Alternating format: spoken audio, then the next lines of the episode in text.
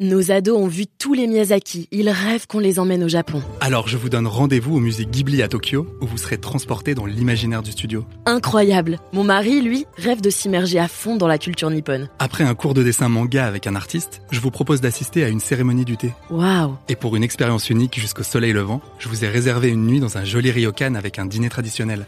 Je nous y vois déjà. Avec Marco Vasco, ne rêvez plus, vivez votre voyage l'esprit libre. Au rendez-vous sur marcovasco.fr pour imaginer votre prochain voyage sur mesure. Julie Walter, bonjour.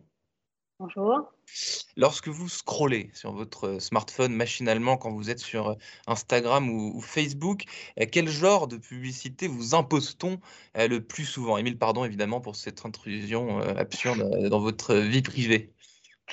Euh, moi, ce que, ce que je vois beaucoup ressortir, c'est des publicités, alors clairement euh, ciblées pour les femmes, euh, et pas mal de gadgets en fait.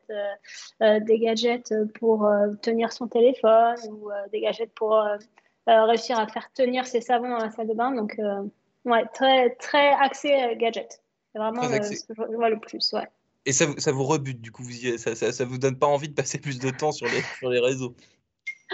Mais ça dépend. Non, non, euh, parfois je clique, hein, comme tout le monde, pour, euh, pour voir quel est ce nouveau produit un peu miracle. Euh, non, généralement, je scrolle beaucoup. C'est vrai que les pubs, on y fait de moins en moins attention, d'autant plus quand on travaille dedans.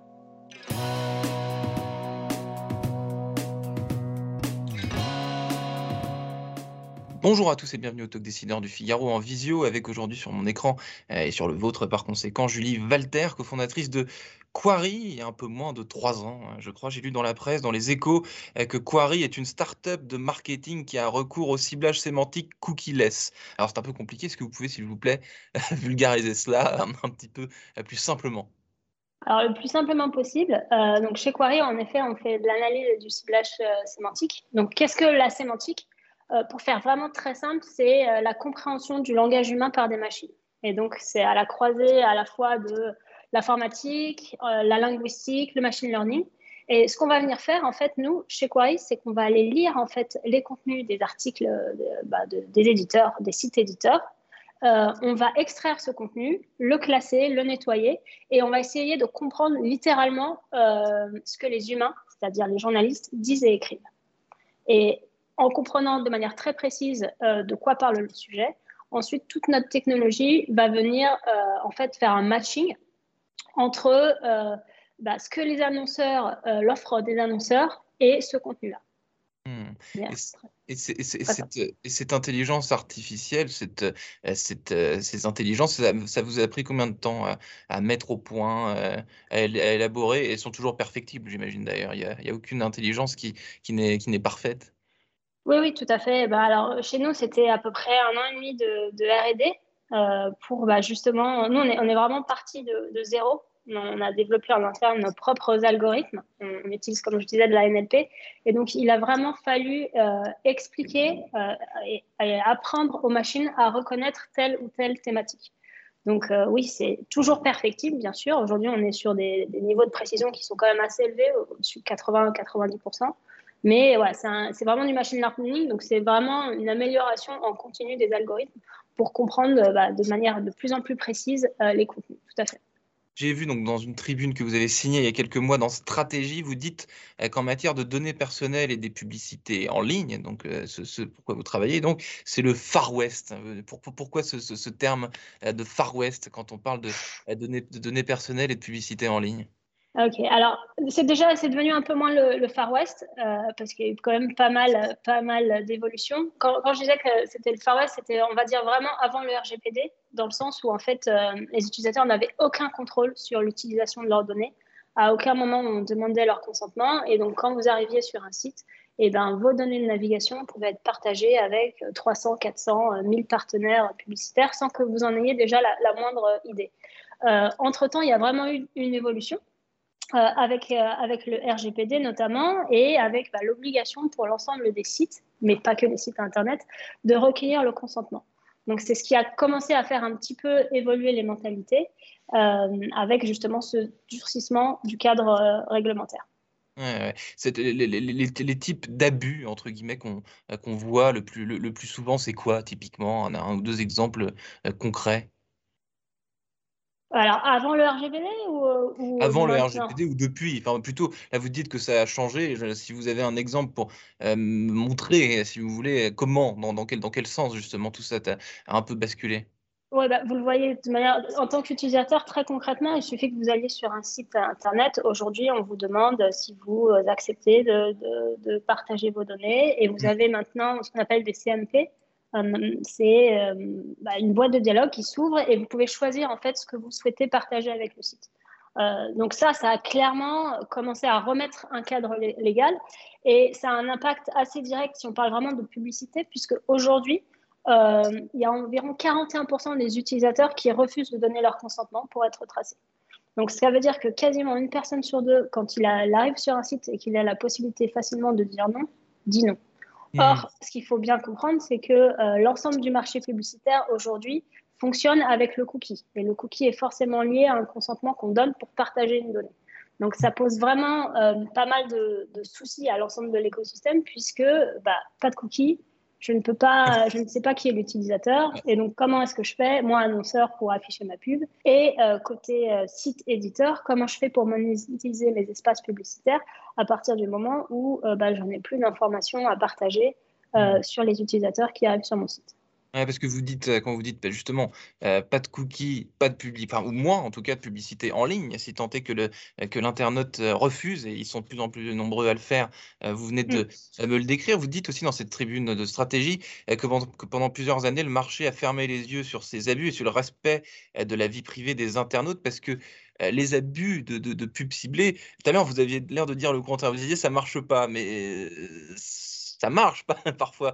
À partir du moment où on a plein de données personnelles sur le sur l'utilisateur, on, est à peu près sûr qu'on va lui qu'on va lui envoyer des, des choses qu'il a qu'il a envie de qu'il a envie de voir et ah, potentiellement acheter. J'ai pas dit que ça marchait pas. J'ai juste dit que quand on travaille dans la publicité, on, y, est, on est un petit peu moins sensible. Euh, bah, en fait, à partir du moment où il n'y a pas de cadre légal et, que euh, du coup les informations peuvent être partagées partout, euh, en effet, les, les, algorithmes qui sont basés du coup euh, sur du machine learning, sur de la reconnaissance d'utilisateurs, peuvent créer. Euh, il y en a qui a énormément de données, euh, ils créent des systèmes qui marchent extrêmement bien et on arrivait à faire de la publicité ciblée où on connaissait vraiment énormément de choses de, l'utilisateur. Cependant, comme je vous l'ai dit, avec l'avènement du RGPD en France, donc ça c'est vraiment la partie, on va dire, réglementaire légale, et d'un autre côté, la disparition progressive de l'ensemble des navigateurs des cookies tiers, donc des cookies publicitaires, hmm. ce qui est déjà le cas hein, sur Safari et Firefox. Et puis, bah, vous, savez que, Chrome a, fait l'annonce, donc qui a été décalé, ça sera à, la, mi-2023. Et ben, en fait, c'est tout, l'écosystème qui est complètement remis en, remis en question. Et donc, ce qui était possible de faire, aujourd'hui, les pools de cookies, le nombre de cookies disponibles et d'informations sur la data utilisateur est en train de se réduire petit à petit donc 2023 pour Chrome. 2021, c'est une année charnière. Vous évoquez justement un nouvel écosystème possible parce que du coup, bah, ça chamboule quand même pas mal le, le marché, le, business. Qu'est-ce qui va se passer selon vous? Euh, cette année ou en, Cette année et dans les années euh, suivantes pour faire un peu de, de prospective Bien sûr, bah alors évidemment, le, cookie-less est, est, au cœur des réflexions, que ce soit d'ailleurs chez les côté agence, côté annonceur, parce que bah, demain, comment on fait pour s'assurer qu'on cible bien les, bonnes audiences, et euh, côté, côté éditeur aussi, ou comment, comment vont-ils faire demain pour monétiser euh, leur, euh, leurs inventaires. il y a énormément d'alternatives et de réflexions qui sont en train d'émerger. il y a des différentes technos, dont la sémantique justement, euh, pour permettre justement à pallier à cette disparition euh, euh, qui est inexorable des cookies. Mmh, parce que vous avez évoqué, Julie Walter, le, RGPD, donc le nouvel écosystème, mais j'imagine aussi que vous anticipez, pour, pour des raisons évidentes, l'expérience montre, pas seulement sur les données d'ailleurs, et sur, et sur le web et la publicité en ligne, que des nouvelles règles, des nouveaux process ça va pas forcément être, être respecté, ou du moins, il, va y avoir des nouvelles façons de les contourner, si vous voulez, de jouer un petit peu avec tout ça. C'est quelque chose qui, qui, qui, qui, qui peut-être déjà en train de se produire d'ailleurs. Oui, c'est toujours un peu le, jeu du chat et de la souris. Après, euh, la CNIL est quand même de plus en plus vigilante. Il y a, des contrôles qui ont été effectués, hein, que ce soit sur des sites éditeurs, sur des technologies qui ont été, euh, qui ont été auditées, sur des annonceurs.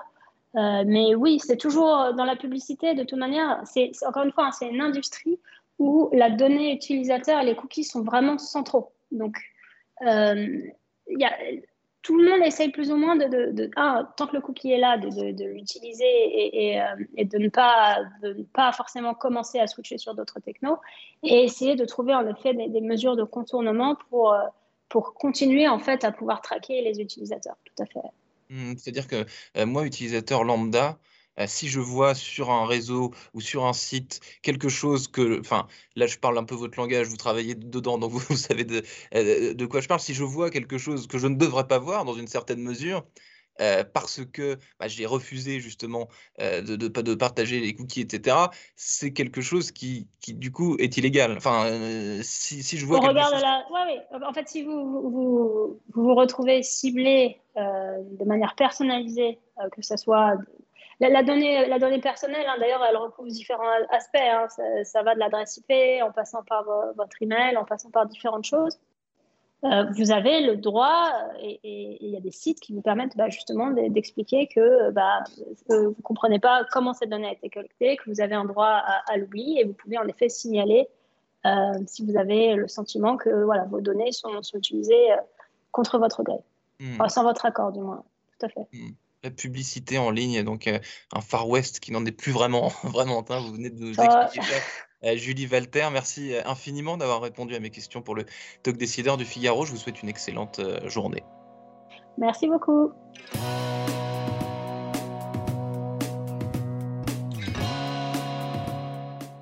Nos ados ont vu tous les Miyazaki. Ils rêvent qu'on les emmène au Japon. Alors je vous donne rendez-vous au musée Ghibli à Tokyo, où vous serez transporté dans l'imaginaire du studio. Incroyable Mon mari, lui, rêve de s'immerger à fond dans la culture nippone. Après un cours de dessin manga avec un artiste, je vous propose d'assister à une cérémonie du thé. Waouh Et pour une expérience unique jusqu'au soleil levant, je vous ai réservé une nuit dans un joli ryokan avec un dîner traditionnel. Oh, je nous y vois déjà. Avec Marco Vasco, ne rêvez plus, vivez votre voyage l'esprit libre. Au rendez-vous sur marcovasco.fr pour imaginer votre prochain voyage sur mesure.